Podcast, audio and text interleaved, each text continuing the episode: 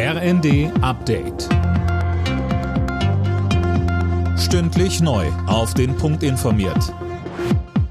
Ich bin Gisa Weber. Guten Abend. Ein schweres Jahr geht zu Ende. Das hat Bundeskanzler Scholz in seiner Neujahrsansprache gesagt. Hauptursache für die meisten Probleme, wie exorbitante Energiepreise, der russische Angriff auf die Ukraine.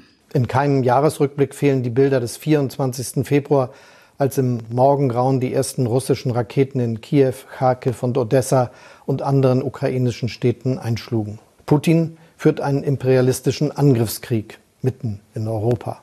Diese Zeitenwende stellt auch uns und unser Land auf eine harte Probe. Mit dem neuen Jahr löst das Bürgergeld Hartz IV ab. Für alleinstehende Bezieher gibt es jetzt 502 Euro. Das sind rund 50 Euro mehr als bisher. Mehr von Daniel Bornberg. Nach langem Gezerre hatten sich Ampelkoalition und Union dann doch noch auf einen Kompromiss geeinigt. Auch in Zukunft drohen Strafen, wenn man Termine verpasst oder einen Job nicht annimmt.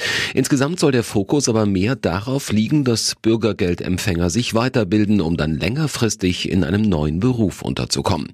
Auch beim Wohngeld gibt's Änderungen. Die Zahl der Berechtigten dürfte sich verdreifachen. Allerdings wird mit langen Verzögerungen bei der Bearbeitung gerechnet. Politiker und Geistliche würdigen den verstorbenen früheren Papst Benedikt als großen Theologen.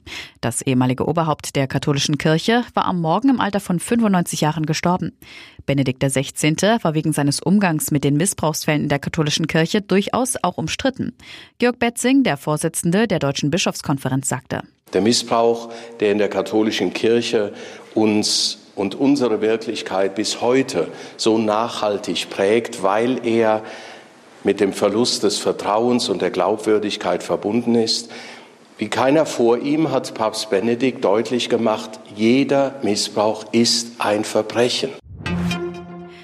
US-Unternehmer Elon Musk soll innerhalb eines Jahres rund 200 Milliarden Dollar verloren haben. Das berichtet das Fachportal Bloomberg. Hauptgrund für den Absturz? Die Tesla-Aktie hat gut 65 Prozent an Wert verloren. Musk bleiben trotzdem noch rund 140 Milliarden Dollar.